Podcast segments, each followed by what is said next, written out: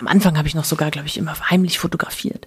Und das eigentlich hasse ich das, wenn Leute im Restaurant sitzen und Essen fotografieren. Aber auch das hat meine Perspektive geändert. Vielleicht müssen manche Leute Essen in Restaurants fotografieren, weil sie gerade als Tester unterwegs sind.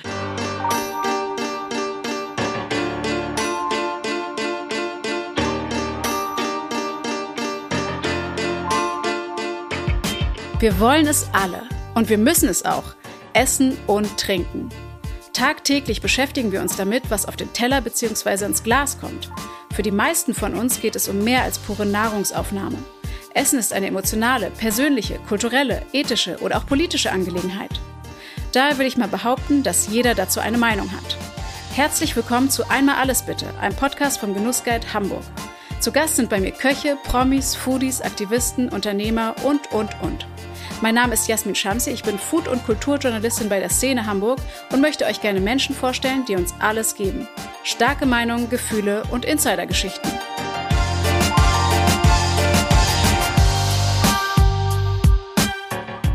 Diese Folge wird euch präsentiert von Lotto Hamburg. Lotto 6 aus 49. Deutschlands beliebteste Lotterie in jeder Hamburger Lotto-Annahmestelle und auf lottohamburg.de. Chance 1 zu 140 Millionen. Spielteilnahme ab 18. Glücksspiel kann süchtig machen. Hilfe findet ihr unter bzga.de.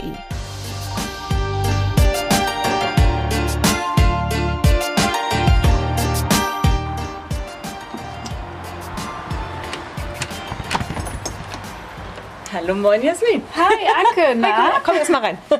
Ich habe uns gerade einen Kaffee gekocht. Oh, mal. schön, Und Der danke. ist auf dem Punkt fertig. Schuhe anlassen, lass Schuhe an. Schuhe an? Schuhe Alles klar. Ja. Mir ist so warm. Guck mal. Hm? Mir ist so warm. Ja, dann zieh sie aus. Anke Hanak ist vieles. Ehemalige NDR-Moderatorin, die Stimme der Hamburger Hochbahn, systemische Coachin, Restauranttesterin für die Szene Hamburg. Nur das nicht. Eine echte Hamburger Dern. Obwohl das viele glauben. Tatsächlich ist die selbstbewusste, meinungsstarke Frau auf der wunderschönen Ostseeinsel Rügen aufgewachsen und lebt seit 2008 in unserer nicht minder schönen Hansestadt. Die stadtbekannte Journalistin ist ein Bühnenmensch durch und durch. Und ich verspreche euch, das werdet ihr auch hören. Zwar behauptet sie, sich letztes Jahr dazu entschlossen zu haben, aus dem Rampenlicht zu treten, aber glaubt mir, Menschen wie sie können nicht einfach unauffällig im Backstage-Bereich verschwinden. Wäre auch wirklich schade drum. Seit 2019 ist Anke Harnack als VIP-Testerin für den Gastroguide der Szene Hamburg unterwegs, der seit über 30 Jahren jährlich erscheint und einen umfassenden Überblick gibt über das kulinarische Geschehen in unserer Stadt. Außerdem ist sie Teil der Jury für den Genussmichel, ein Gastropreis, der jährlich die besten Restaurants und Newcomer in Hamburg auszeichnet, sowie das Lebenswerk eines herausragenden Gastronomen ehrt. Mehr dazu in den Show Notes. In dieser Folge gibt uns Anke Harnack Einblick in ihre Erfahrungen als Restaurantkritikerin. Worauf achtet sie, wenn sie essen geht? Was waren ihre Learnings? Und inwieweit hat das Testen ihren Blick auf den Job von Menschen aus der Gastronomie geändert? Wie schreibt man überhaupt eine gute Kritik? Und nicht zuletzt, sollte man kleinen Gästen mehr Raum geben? Ich fand es total spannend, weil man ja auch keine Ausbildung machen kann, so als Restauranttester. Also man weiß ja irgendwie gar nicht, worauf muss ich jetzt achten. Ach, reicht das jetzt, wenn ich einfach als Gast hingehe und bewerte, was ich selber erwarten würde? Nein, es reicht natürlich nicht. Man muss irgendwie mit einem anderen Blick gucken. Als Tester und als Jurymitglied guckst du schon noch mal mit sehr viel weiterem Blick. Ne? Also man nimmt noch mal genauer wirklich in Augenschein, ähm, wie wie ist das Restaurant ausgestattet? Was, welche Möglichkeiten bietet? Ist es, ist es barrierefrei? Ähm, wie lange im Voraus kannst du reservieren? Ähm, wie sind die Öffnungszeiten? Also all diese Dinge, um die man sich individuell so nicht schert. Also du würdest sagen, dass du jetzt so im Nachhinein an, anders an so einen Restaurantbesuch rangehen würdest, weil du zum Beispiel einfach dich im Vorfeld schon erkundigst, ist es irgendwie, für welchen Anlass ist das jetzt eigentlich geeignet? Ja. Ist es irgendwie etwas für ein romantisches Dinner oder für einen Besuch mit Freunden, für einen Besuch mit Familie? Hast du das vorher dann nicht so gemacht? Ich habe das vorher nicht so gemacht. Ich bin halt wirklich so jemand, wenn es mir einmal irgendwo gefällt, ne, und das ist toll, dann gehe ich da immer wieder hin, weil ich genau weiß, ich werde da nicht enttäuscht. So und ich glaube, jeder weiß, das es stand jetzt auch schon bei euch mehrfach gedruckt. Für mich ist das das Fischereihafen-Restaurant. Da habe ich geheiratet, da haben wir das Kind getauft, da da habe ich Silvester gefeiert, da will ich auch meine goldene Hochzeit noch feiern, ja, so. Das da weiß ich einfach, was ich kriege. Da komme ich rein, da wird man werde ich angestrahlt, da ist das Essen immer tipptopp da ist die Atmosphäre immer toll, da wird ein Kind immer auf Händen getragen. So. Und, und es gibt ein paar mehr von dieser Art, wo ich so sage, das ist so, als ich in Eimsbüttel gewohnt habe vor Jahren, war das Brüdigams. Eine Adresse, da bin ich gerne hingegangen. Da wusste ich genau, da kann ich sowohl ein Geschäftsessen machen, als auch privat mit Freunden mhm. sitzen. So. Ähm, und das, und ich bin dann, ich halte dann fest, ich bin dann sehr, sehr treu. Okay. so. Und was hat dich so am meisten beeindruckt oder was, was ist bei dir so hängen geblieben, gerade so in den ersten Testerfahrungen? Wie bist du da rangegangen? Oh, da war ich echt unbedarft. So ganz am Anfang habe ich wirklich gedacht, ja, was soll sein? Da, das, da bestelle ich jetzt mal ein bisschen was äh, und dann, dann sage ich mal, wie das ausgesehen hat und merke mir das. Am Anfang habe ich noch sogar, glaube ich, immer heimlich fotografiert. Und das eigentlich hasse ich das, wenn Leute im Restaurant sitzen und Essen fotografieren. Aber auch das hat meine Perspektive geändert. Vielleicht müssen manche Leute Essen in Restaurants fotografieren, weil sie gerade als Tester unterwegs sind. Also mir hat es zum Beispiel wirklich geholfen, schnell ein Foto zu machen und, ähm, und mir zu merken, was gab es da eigentlich nochmal, um hinterher wirklich noch zu wissen, wie war das eigentlich? Passte das zusammen? Ähm, ähm, hat das gut ausgesehen? Und ich bin eben jemand, der wirklich, ich achte immer auf Service, immer. Und ich bin immer, immer, immer großzügig mit Trinkgeld, wenn es gut passt. Ne? Wenn nicht, dann bin ich auch nicht so großzügig mit Trinkgeld. Aber ich glaube, ich habe noch nie kein Trinkgeld gegeben. Jetzt war es ja so, dass die Gastronomie über ein Jahr fast geschlossen war. Mhm. Ähm, wir haben sozusagen diese Art von Kultur nicht genießen können. Leider, und äh, ja. ich habe es sehr vermisst. Ich Absolut. weiß nicht, wie es dir ging. Ähm, was hast du am meisten vermisst? Ich habe wirklich vermisst, dieses Nachhausekommen an Orte, an denen man einfach sein kann.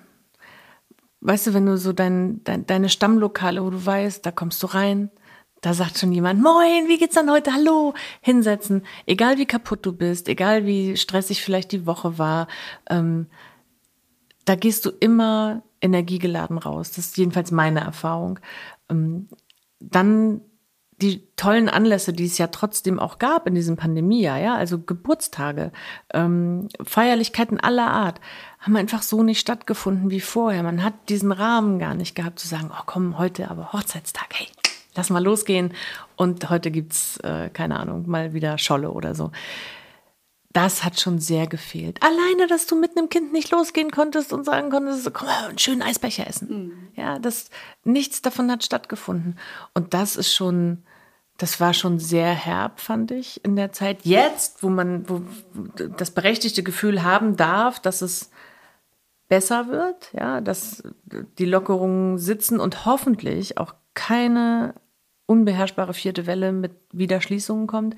Jetzt fühlt es sich fast so an wie, okay, es ist überstanden, es wird alles so wie immer. Und wir alle wissen, es wird nicht so wie immer, aber das Gefühl ist zumindest zuversichtlich und, und hoffnungsvoll, ne? dass man das wieder. Ich bin gespannt, wie das wird. Ist da ein gewisses Misstrauen da, eine Überhaupt Vorsicht? Nicht, Nein. Nicht. Über, ich habe das, also ich gehöre wirklich zu denen, die ehrlich gesagt nicht verstanden haben, warum warum die Beschränkungen so hart waren in der Gastronomie. Für mich war immer wirklich einleuchtend das Argument, wir haben so viel investiert, man hat es ja überall gesehen, also in den Monaten, die im vergangenen Jahr offen waren, standen überall Trennwände, überall habe ich Zettel ausgefüllt oder, oder äh, irgendwas gescannt, meine Kontaktdaten hinterlassen.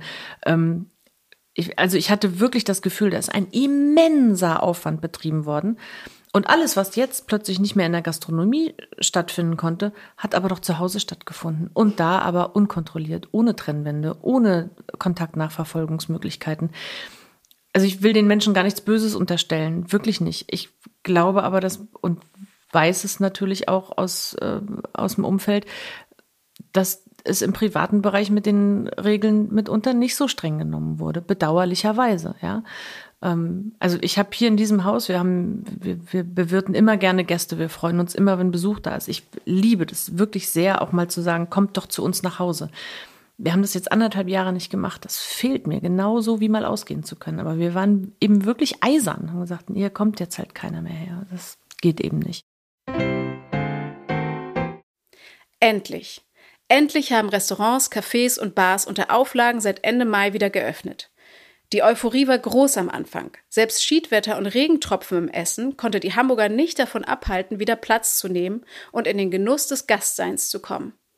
Was haben die Monate der Abstinenz mit uns, aber auch mit den Gastgebern wie Mitarbeitern gemacht? Werden wir ihnen in Zukunft mehr Wertschätzung entgegenbringen? Ich kann mir gut vorstellen, dass so für die ersten ein, zwei, drei Besuche genau das gilt.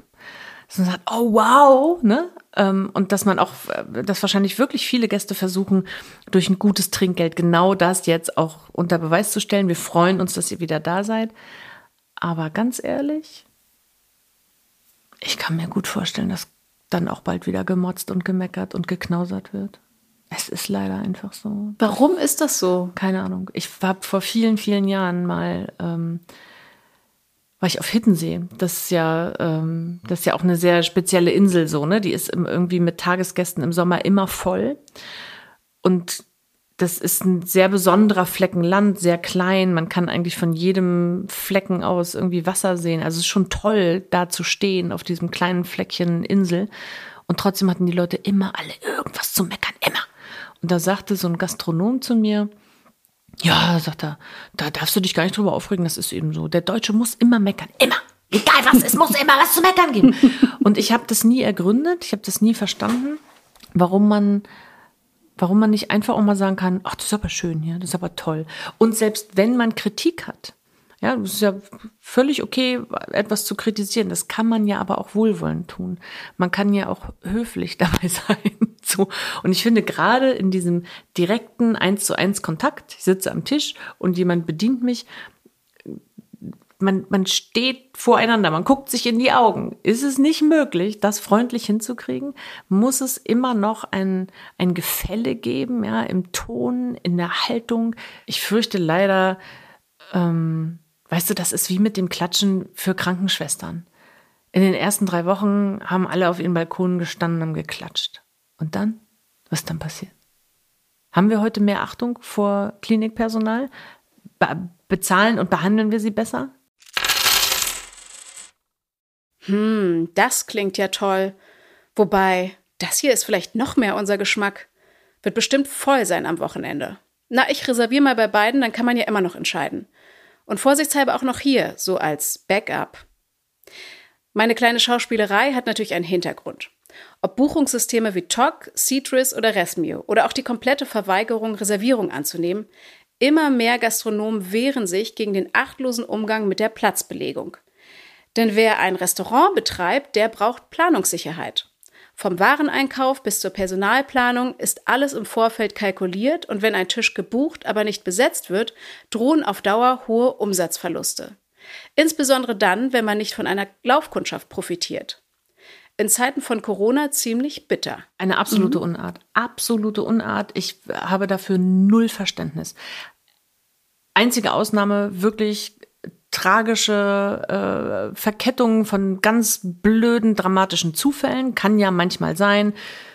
Ich will jetzt nichts aussprechen, Bad, Bad Karma, aber also wirklich so tragische Geschichten, ähm, die nicht vorhersehbar waren. Okay, da, und da wird sicherlich kein Gastronom sagen, was, sie waren in einen schweren Verkehrsunfall verstrickt und deshalb haben sie nicht abgesagt, also wissen sie. So, also von ganz tragischen Ausnahmefällen abgesehen, finde ich, ist das eine absolute Unart. Das gehört sich nicht. Und ich verstehe jedes Restaurant, was sagt, Reservierung und jetzt bitte aber auch eine äh, Anzahlung mindestens oder einfach ein Reservierungsfee, wie auch immer, was da gibt's ja verschiedene Modelle inzwischen ich habe dafür totales Verständnis. Ja, das, in so vielen anderen Kontexten ist das so. Wenn ich ähm, bestimmte Termine beim Arzt nicht wahrnehme oder bei, bei so, mm, also im Gesundheitswesen ist das ja tatsächlich verbreitet oder bei Coaches, ja, ich ma mache jetzt Coaching-Angebote und in meinen äh, Bedingungen steht, wer nicht 48 Stunden vorher abgesagt hat, zahlt halt. Ist so, ich muss mir die Zeit frei halten. Und da komisch, da hat bisher noch keiner sich drüber beschwert, ne? Hat noch keiner gesagt, das geht mhm. nicht. Und bei, bei Restaurants erwarten wir plötzlich, ja. dass die das gefälligst zu machen haben. Die haben den Tisch frei zu mhm. halten. Und dann machen wir uns nichts vor. Wie viele kommen dann nicht um 20 Uhr, sondern um 20.30 Uhr und sagen, upsie, sorry.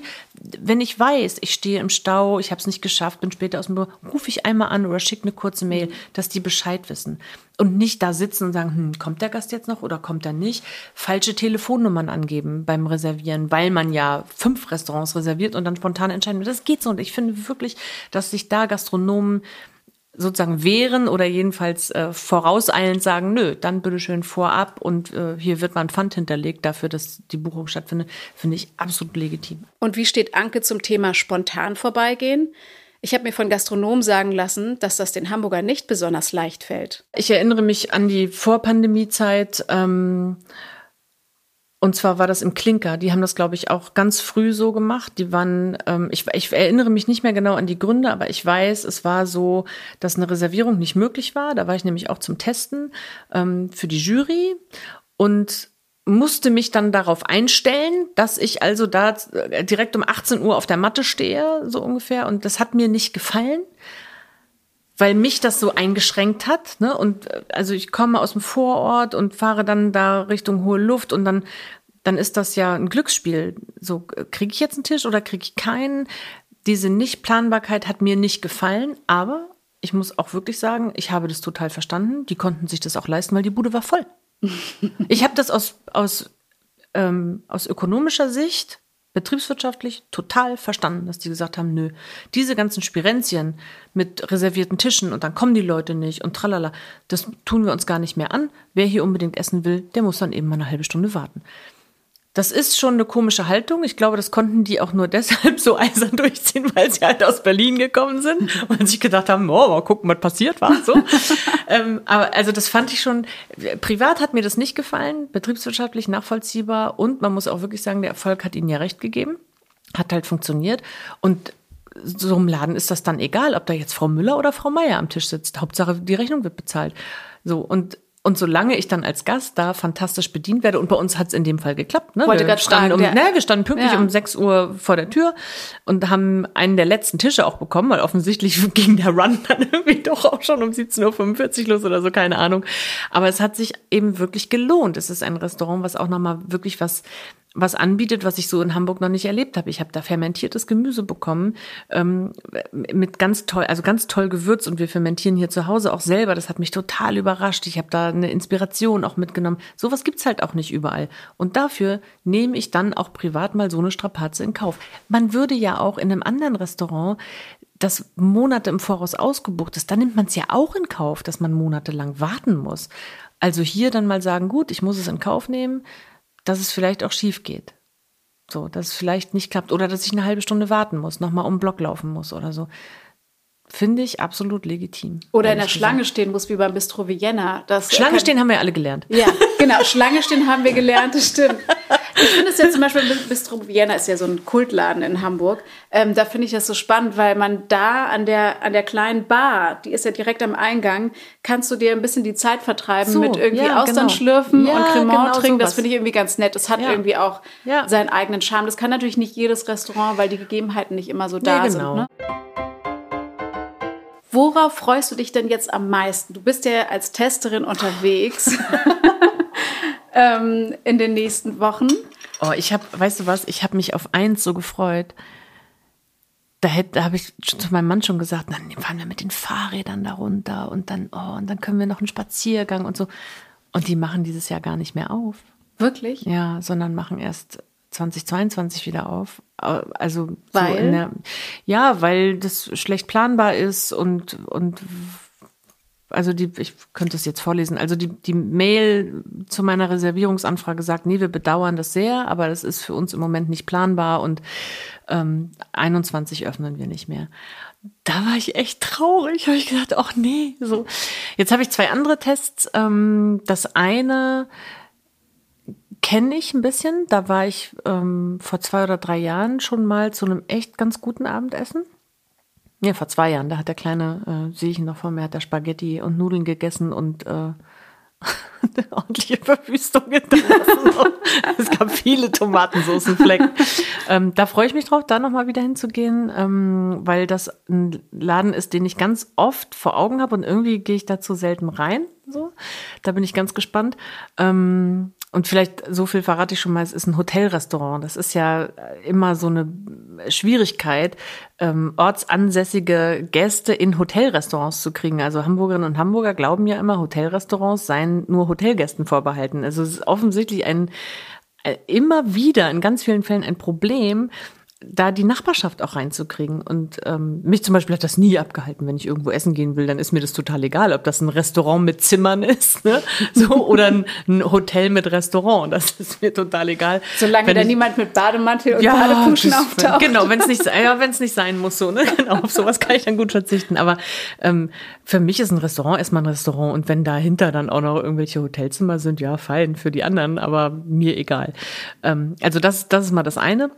Und das andere ähm, ist in der Innenstadt, ähm, öffnet auch erst Mitte Juli wieder. Hat jetzt wirklich ähm, offensichtlich einen, einen großen Anlauf genommen und erstmal abgewartet. Vermut, es ist jetzt reine Spekulation, aber wirklich abgewartet, ob das bei den Lockerungen auch so bleibt, weil ich verstehe wirklich auch alle, die sagen, nee, also so ein ständig rein, raus, ja, nein, vielleicht, ist auch blöd. Also äh, da erstmal so eine Planungssicherheit abzuwarten, verstehe ich.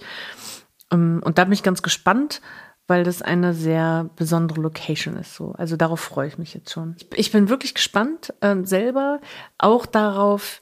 Weißt du, du hast vorhin gesagt, so wie ist das denn? Werden Gäste mehr Wertschätzung ausdrücken? Ich bin umgekehrt auch gespannt, wie das ist, wenn man als Gast wiederkommt jetzt, ne? Wie, wie sind die Häuser so drauf? Was passiert denn da mit mir jetzt als Gast? Hat sich da auch irgendwas geändert?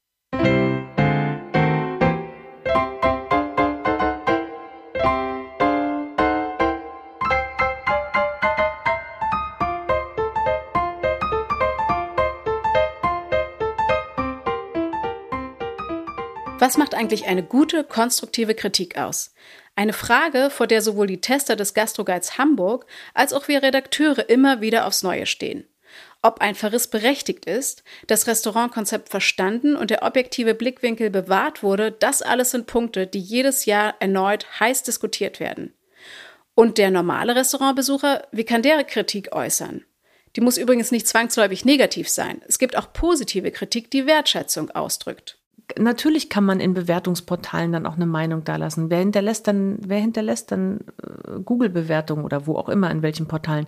Es sind immer die Gefrusteten. Ich rufe immer dazu auf, wenn du ein tolles Erlebnis hattest, dann schreib eine gute Bewertung auch. Ich finde das wichtig. Lob genauso zu äußern wie auch mal Kritik. Ich tue das auch. Ich tue das nicht auf so einem Durchschnittslevel, aber wenn ich das Gefühl habe, ich bin besonders zufrieden und besonders happy daraus gegangen, dann hinterlasse ich definitiv eine Bewertung.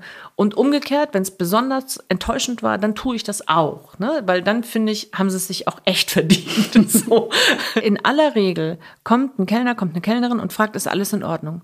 Und dann wird vielleicht noch mit schmalen Lippen gesagt, ja, anstatt sofort zu sagen, na ja, wissen Sie ganz ehrlich, die Kartoffeln sind kalt und das Fleisch ist mir zu durch. Ich hatte es Das anders trauen sich bestellt. aber auch viele nicht. Ja, ne? aber es ist ein ganz kleiner Schritt Ja. und, und einfach das zu wagen. Probieren Sie es mal aus. Wirklich mein Appell, probieren Sie es doch mal aus. Wenn Ihnen was nicht gefällt, sprechen Sie einen Kellner, eine Kellnerin höflich an. Sagen Sie, Entschuldigung, das ist nicht das, was ich mir vorgestellt habe.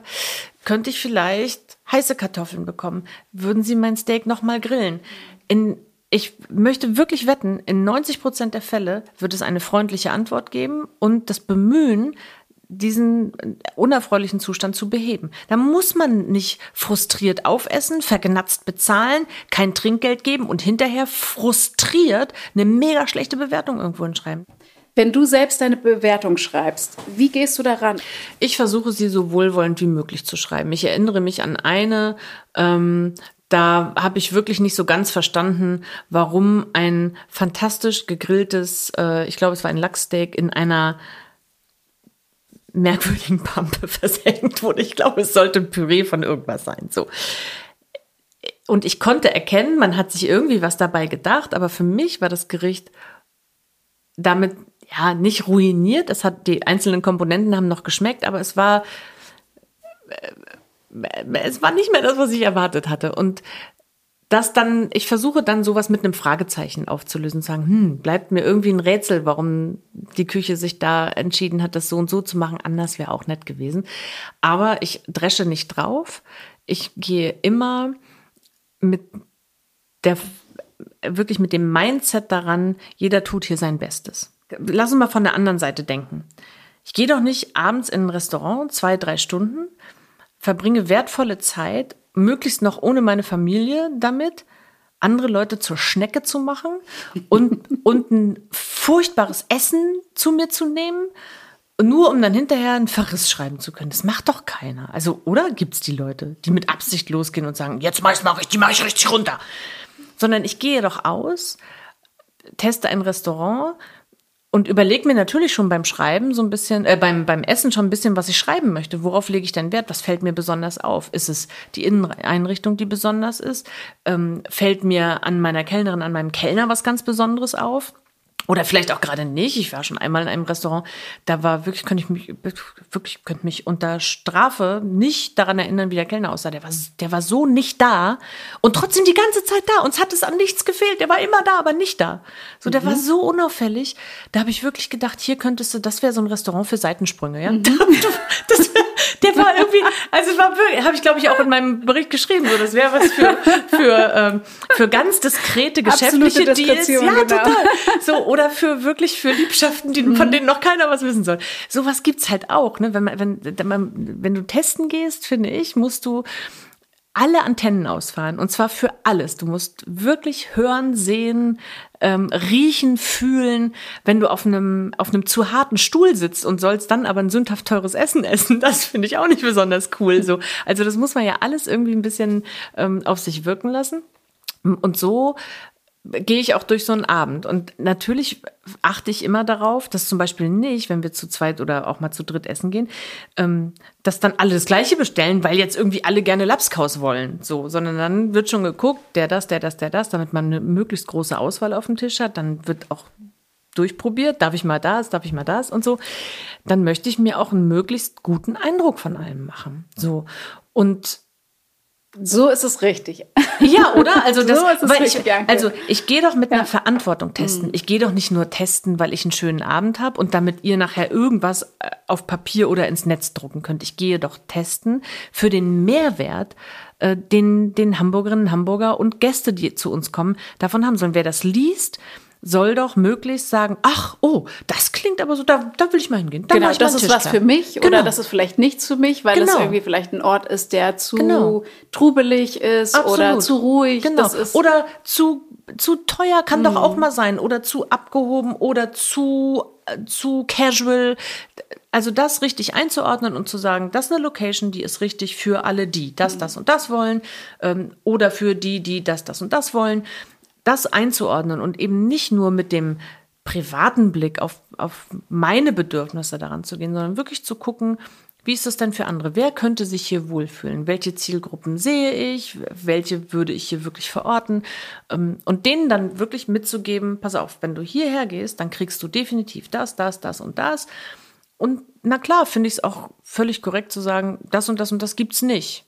Aber das ist ja oft auch eine bewusste Entscheidung der Häuser, zu sagen, nö, das und das bieten wir eben nicht an, aus Gründen. Dafür gibt es andere, die machen das. Ich wollte gerade sagen, man möchte ja auch nicht irgendwie äh, eine homogene Masse an Nein. Restaurants in Hamburg haben, Nein. sondern es ist ja gerade das Schöne, dass man hier diese Vielfalt hat Ganz und dass genau. jeder irgendwo seinen, seinen Platz findet ähm, und sich wohlfühlt und Absolut. sein eigenes Stammlokal hat.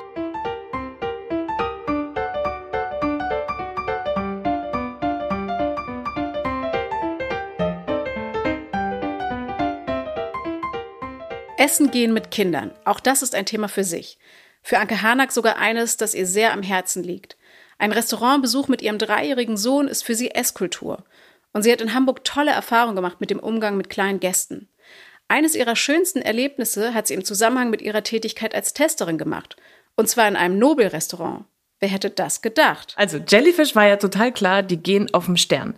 Ich hätte mich niemals von alleine getraut zu sagen, oh, da tauche ich mal mit dem Baby auf. So, also war jetzt immerhin schon ein Kind, was sitzen konnte und auch mit dem Löffel essen, aber ich hätte mich das nicht getraut, weil ich auch gedacht hätte, Mensch, wer, wer sich das gönnt und wirklich ja gönnt, der will dann ja nicht von einem plappernden Baby irgendwie gestört werden am Nachbartisch.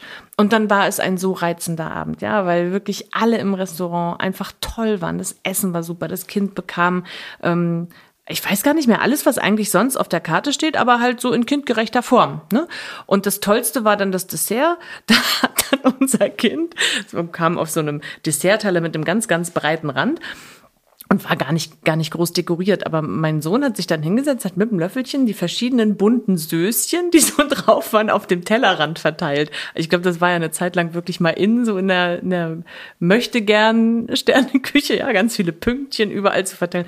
Und so hat mein kleiner Sohn da gesessen und der wurde dann gelobt für seine dekorativen äh, äh, äh, Leistungen da. Also das war ganz toll und das hätte ich eben alleine nicht gemacht. Insofern ja, das war eine Challenge, die ich aber gern angenommen habe und die mir wirklich fürchterlichen Spaß gemacht hat. Das klingt nach einem wirklich gelungenen Abend. Aber es gibt natürlich auch Restaurants, die keine Lust auf Kinder und Trubel haben. Aus berechtigten Gründen. Weil man die anderen Gäste nicht vergraulen möchte. Oder weil Kinder eben nicht den gewünschten Umsatz bringen, aber dennoch einen Platz belegen. Und die Zielgruppe Restaurantbesucher mit Kindern ist eben auch klein. Laut Statistikamt Nord leben in nur 18 Prozent der Hamburger Haushalte Kinder unter 18 Jahren. Wer weiß, vielleicht ändert sich das ja im Zuge des Corona-Babybooms. Aber zurück zu Anke Harnack, die ja wirklich gerne mit ihrem Sohn essen geht. Welche Tipps hat sie für andere Eltern? Also bei den ersten äh, Tests, da weiß ich noch, da bin ich immer mit Freundinnen losgezogen und einmal, glaube ich, mit meinem Mann, aber jedenfalls nicht mit Kind. Und das heißt, ich habe da auch überhaupt nicht drauf geachtet, ob es da Kinderstühle gibt, ob es da eine, einen Wickelplatz gibt und sowas. Heute würde ich auch schon wieder fast nicht mehr drauf achten, weil mein Kind jetzt zu groß ist, der muss nicht mehr ständig gewickelt werden. So. Aber darauf zu achten, dass Restaurants familienfreundlich sind. Wie sind die Gegebenheiten? Und vielleicht auch mal zu sagen, Mensch, Leute, passt auf, das ist ein Restaurant, da würde ich mal mit Kindern nicht unbedingt hingehen, weil man weder dem Restaurant noch sich selbst als Familiengefallen damit tut. Es gibt solche Restaurants einfach. Wenn ich am Telefon schon höre, dass so ein Laden sagt, ähm, nee, Kinderschule haben wir nicht, dann würde ich wahrscheinlich selber umdisponieren und sagen, okay, dann äh, geht das mal mit Kind nicht. Mhm. Aber ich würde dazu ermutigen, zu sagen, fragt, fragt vorher. Und wenn ihr euch mit, wenn ihr das Gefühl habt, am Telefon, ist schon ein bisschen komisch, dann vielleicht lieber nicht in bestimmte mhm. Restaurants mit Kindern gehen. Dann ist ja auch Kommunikation ist ja nicht eine Einbahnstraße, sondern man kann ja miteinander reden. Also wenn irgendjemanden ein rumströmerndes Kind wirklich stört, ähm, dann kann man ja sagen, Mensch, die Laufwege da und da frei halten. Es gehört einfach auf beiden Seiten eine gewisse Toleranzschwelle dazu. Und ich würde immer, also ich möchte auch sagen, ich verstehe auch Restaurants, die sagen, nee, hier passen Kinder nicht. Weil wir wissen als Eltern ehrlicherweise auch, wie anstrengend Kinder sein können. Und dass das Leute stören könnte, die sich gerade für viel Geld einen tollen, schönen Abend leisten. Ich habe dafür volles Verständnis. So, dafür bin ich halt auch erst sehr spät Mutter geworden und war halt sehr lange keine Mutter und weiß, dass mich das manchmal auch genervt hat. Gibt ja andere Läden dafür, in denen das super ist und toll ist, wo es einen kleinen äh, Spielplatz oder sowas gibt. Da passt es dann wieder. Ich informiere mich einfach inzwischen ganz genau. Wo kann der mit, der Kleine, und wo bleibt er besser zu Hause und wir haben einen Abend ohne ihn. Aber ich muss dir auch recht geben. Ich glaube, es kommt auch ein bisschen auf die Eltern selbst drauf an, ob Absolut. man sich das zutraut. Also wenn ich mich erinnere, ähm, wir haben so häufig fluchtartig ein Restaurant verlassen, weil wir dachten, wir versuchen das jetzt mal. Ja. Und dann hat der Kleine angefangen zu schreien und dann ja. sind wir irgendwie, haben wir gesagt, schnell einpacken, wir nehmen Doggybag mit und gehen nach Hause. Ja. Und natürlich, sowas kann man ja machen, man kann das ja schnell abbrechen. Es ist ja, niemand gezwungen, da den Abend mit einem schreienden Kind zu nee, verbringen. Ne? Genau. Und ich finde auch wirklich, also einen Abend mit einem schreienden Kind oder auch mit Kindern machen wir uns nichts vor. Meiner äh, kann das auch, ne? Der kann wirklich auch mal einem echt auf die Nerven gehen, natürlich. Und ich verstehe dieses Kind dann auch. Es sitzen halt lauter Erwachsene, die irgendwie über Essen reden. Für ein Kind ist Essen halt Essen. So schmeckt gut oder schmeckt nicht gut, aber das war's dann auch. Ein Kind setzt sich da nicht hin und, und redet mit dir eine halbe Stunde darüber, ob jetzt die rote Beete genau auf dem Punkt ist. Und Mensch, aber in Kombination mit diesem Ziegenkäse, wow, nee, ein Kind isst halt auf, ist dann fertig und dann ist langweilig. Und dann muss so ein Kind irgendwie sich selbst beschäftigen. Und dann natürlich, also wir haben es auch schon erlebt, dass es Leute genervt hat, dass das Kind dann mal einen Film auf dem iPad geguckt hat, wo ich dann wieder dachte, ja Leute, also ganz im Ernst, ne, das ist jetzt nicht volle Lautstärke, der sitzt da halt und guckt einen Film, ist aber ruhig, so stört er am allerwenigsten, ist dann auch wieder nicht richtig. Also so, man kann es halt auch nicht allen recht machen. Für mich ist wichtig, dass ich als Mutter nicht zu sehr unter Stress gerate und ehrlicherweise glaube ich auch, wir müssen unsere Kinder auch mitnehmen, damit sie das auch lernen. Das sind die Restaurantbesucher von morgen.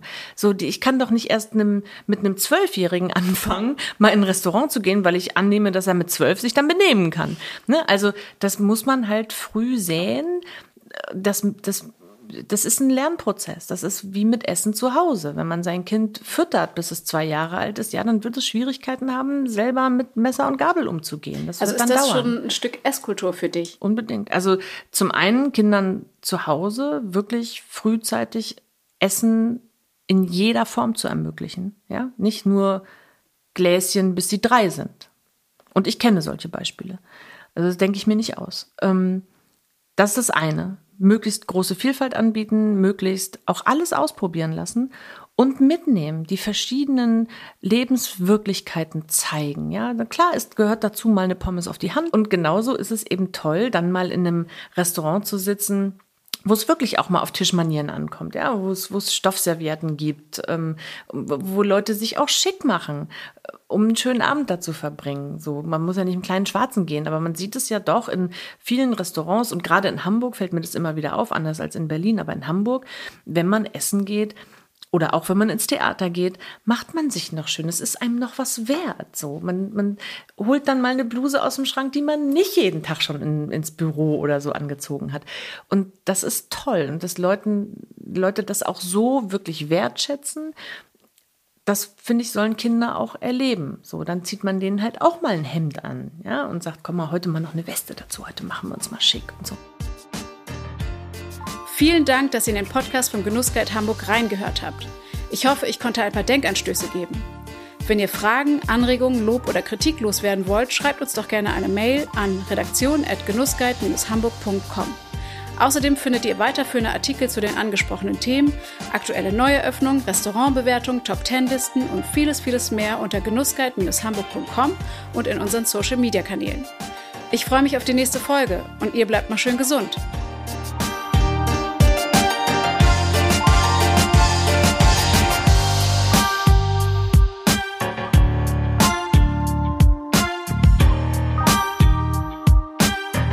Bedanken uns für die Unterstützung dieser Folge bei unserem Partner Lotto Hamburg. Lotto 6 aus 49. Deutschlands beliebteste Lotterie in jeder Hamburger Lotto-Annahmestelle und auf lottohamburg.de. Chance 1 zu 140 Millionen. Spielteilnahme ab 18. Glücksspiel kann süchtig machen. Hilfe findet ihr unter bzga.de.